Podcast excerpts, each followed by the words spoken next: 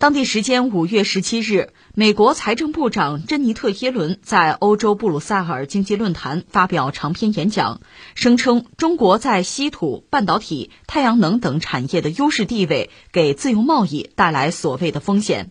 他呼吁欧盟与美国团结起来，不要让中国挑拨他们的内斗，要共同鼓励中国放弃对他们所有人不利的经济做法。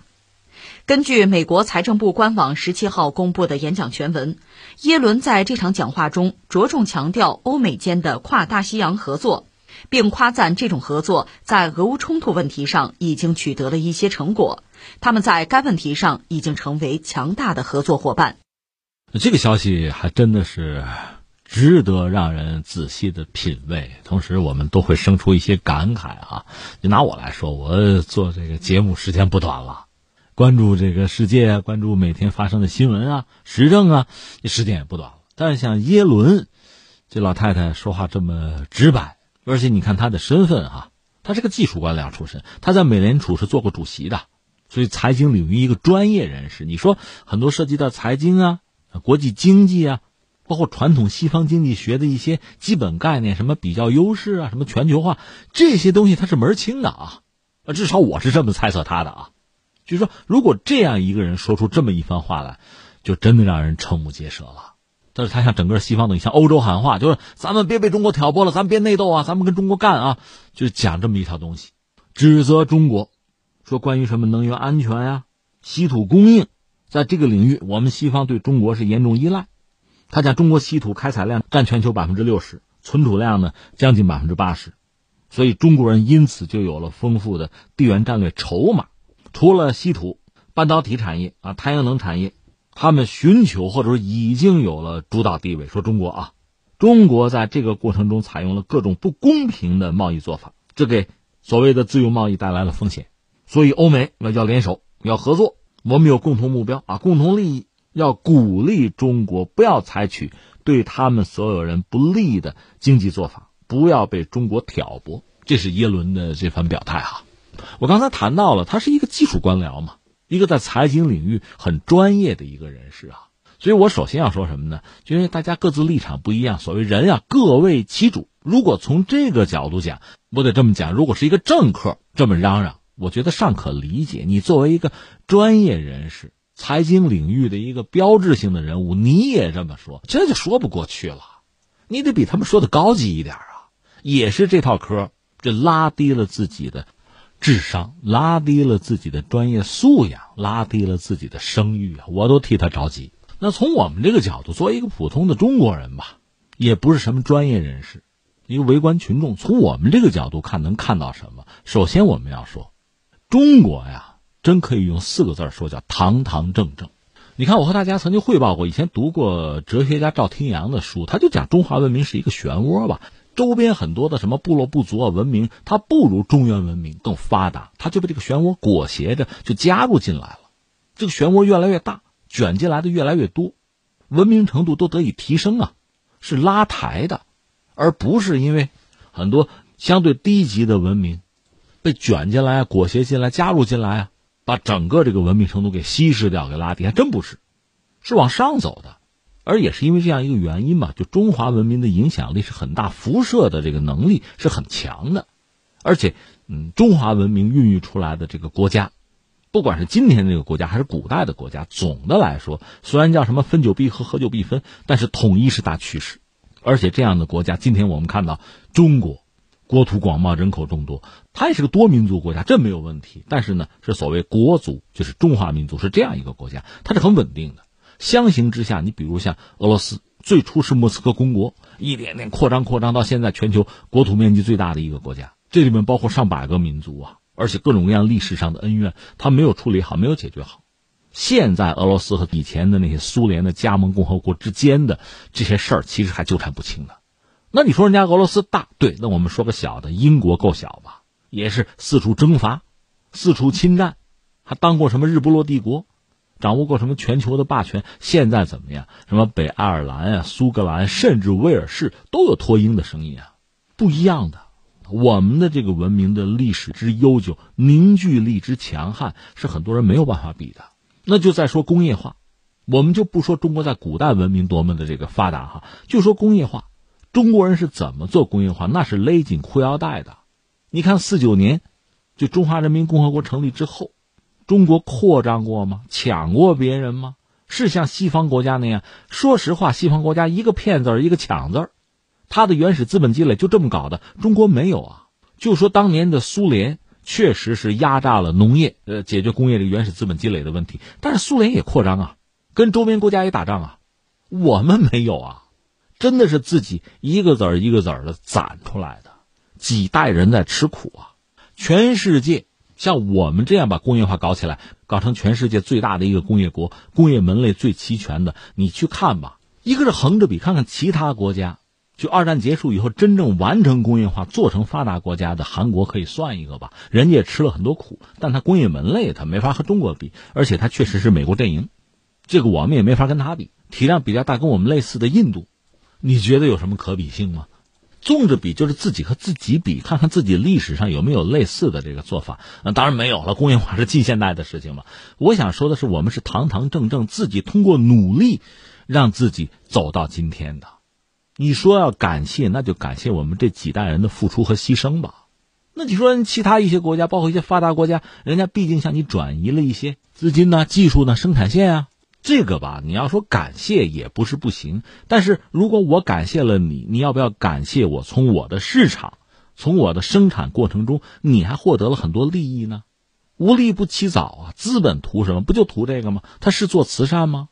而且我们知道，二战结束以后，先有巴统，就巴黎统筹委员会，后来有这个瓦森纳那个条约，就是对所谓共产党国家在高新技术上那是封锁的。特朗普嚷嚷着中美之间贸易不平衡。中国卖到美国的东西多，美国卖到中国的少，那很多东西你不卖，这你赖我们赖得着吗？所以我个人理解，我们这叫堂堂正正。然后我们再看看西方，有一个词儿现在用的不多了，可你仔细想想，这个词儿现在还应该用什么呀？殖民呢？传统的西方，老欧洲国家，加上美国吧，这都属于殖民者呀。在曾经的那个时代，地理大发现呀，然后全球的征服啊，到处抢啊。这不是英国的那个外交大臣叫特拉斯，他不前不久讲，大言不惭讲，我们这西方，我们英国不必再为自己殖民的历史感到羞愧了。凭什么？你殖了民，你说不羞愧就不羞愧，都是你说了算，这不笑话吗？更何况当年的殖民，就最初的时代哈，工业革命啊，资本积累那个时代的殖民是一个执法。就是各种各种征服啊，各种掠夺啊，那是一个执法。到产业殖民有产业殖民的执法。如今呢，很多西方的发达国家已经进化到金融殖民的阶段了，还是殖民呢？你仔细想想吧。就是我们经常说，你看那个世界呀，你可以用一张世界地图来描绘它，啊，两维的平面啊，或者三维的，你搞个地球仪也可以哈，这是一种画法。那么你如果说从产业、从经济上讲，它是一个金字塔结构的。谁在塔尖上？西方发达国家呀。谁在底下呀？那一层一层的，到最底下就是那些不发达的经济体啊，就是那些就原材料的产地啊。稍好一点的，你人口多一点，还有一个市场可言，就是人家把人家的这个产品再投放到你的市场上。那后来又高级了，也可以有一些资本啊投到你的这个国内，然后去捡羊毛割韭菜，就这点事儿啊。就这么一层一层的垒在一起，这个金字塔结构它是不允许崩塌的，它是实力的，实就是吃力是利益的利啊。尤其这个耶伦的讲话谈到这个自由市场经济，我真觉得就可发一笑啊。从历史上你就说，比如说一九二九到三三年那个经济危机的时候，呃，富兰克林罗斯福做美国总统搞那个新政，你仔细看吧，他和当年希特勒在德国搞的那个没太大差别，都是政府干预经济嘛。只不过罗斯福这叫新政，呃，希特勒那叫什么？叫新计划，差不太多。那如今我们就说美国也好，欧洲也好，玩这个所谓自由市场玩出花来了。什么叫自由市场？我的自由，我看中的是你的市场，就这么简单。你真按他的规则跟他玩，他输不起的。就这几年中国人这个感受还不够深吗？先拿一个什么呀？绿色标准，环境环保的标准。你中国，你印度，你发展中国家，你得打我这个标，要不然咱不一块玩。这个标准，我们中国接受，我们也认为青山绿水才是金山银山，我们也讲这个。我们也三零六零啊，碳中和、碳达峰，又出来个标准，国家安全标准，什么五 G 啊，华为你不能进我的市场，国家安全。这时候不讲自由市场了，你赢，你有优势，你就讲自由市场；你输，你输不起，你就讲国家安全。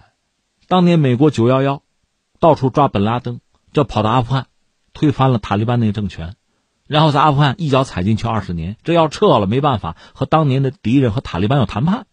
灰溜溜的撤出阿富汗，委内瑞拉一直是制裁。现在呢，因为和俄罗斯打仗，欧洲缺油，这又同意，就美国现在同意委内瑞拉把油卖给欧洲了。这是非常典型、非常赤裸裸的实用主义嘛？哪儿还有原则、有标准、有底线啊？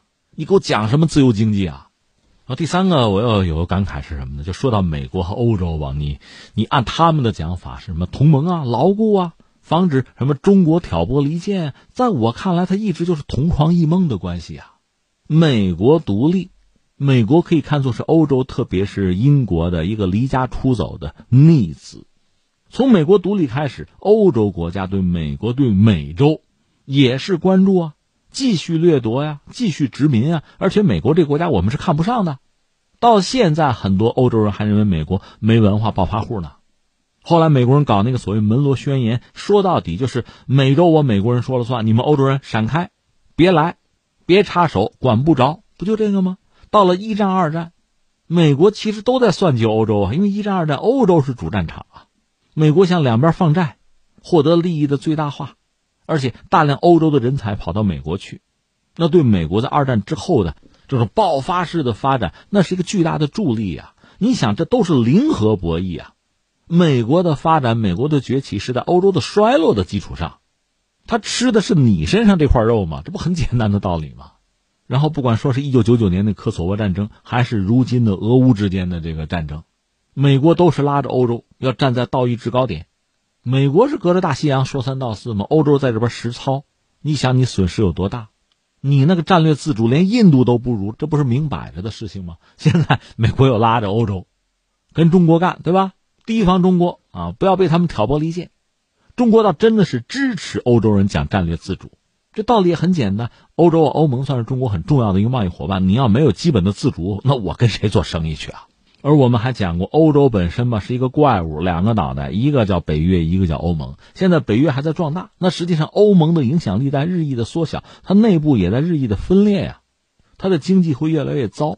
欧元的影响力会越来越弱，对美元挑战的这个可能性就越来越小，这不明摆着的事情吗？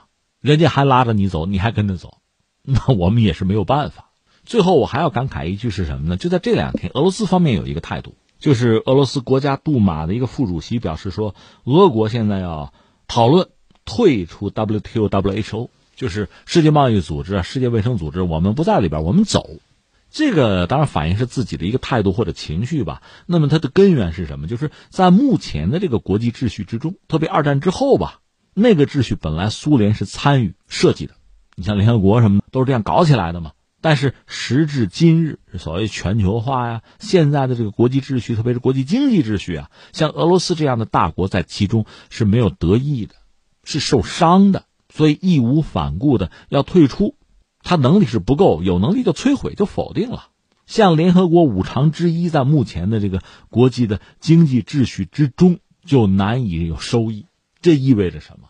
而另一方面，我们也讲，这几十年下来，你看现在美国拉着西方国家，把原来二战，其实二战还没有结束的时候，主要是那三巨头了，也是全球影响力最大的几个国家，美国、苏联和英国吧，他们搞的那套国际秩序的设计，现在你再看哈，毁的差不多了。谁毁的？首先还是他们自己，就是美国、英国、老欧洲这些国家毁掉的，礼崩乐坏啊！你原来搞这套秩序，其实首先是保证自己的利益，同时呢，你也得承认，当时那个制度的设计还是要考虑到这个世界的和平和公正的。但是，一到这个实际操作的阶段吧，还是自身的利益至上啊！为此不惜损害他国的利益和整个秩序的公平公正。到今天，这个秩序就面临了一个崩塌。这个世界变得如此动荡，甚至有人马上联系到一战、二战之前那段岁月了，很危险。甚至有媒体公开就说呀：“第三次世界大战要爆发呀！”敲这个警钟。那我们得问问这责任在谁呀？如果想解除警报，如果让世界重回和平发展的轨道，我们该怎么做呀？你像这么一个美国的技术官僚耶伦这样的人，居然也在叫嚣，拉着欧洲继续跟中国干啊，防止被中国离间，这不很标准的反制，很标准的不肯实事求是解决问题的态度吗？你不要忘了，美国现在嚷嚷着要应对国内的通胀，它很可能要降低由特朗普发起那个贸易战哈增加的中国输美产品的关税啊。美国自己这样干，却要求欧洲去针对中国，要求整个世界不买俄罗斯油气资源，自己抄底买了不少。按印度的说法，比他们买的还多。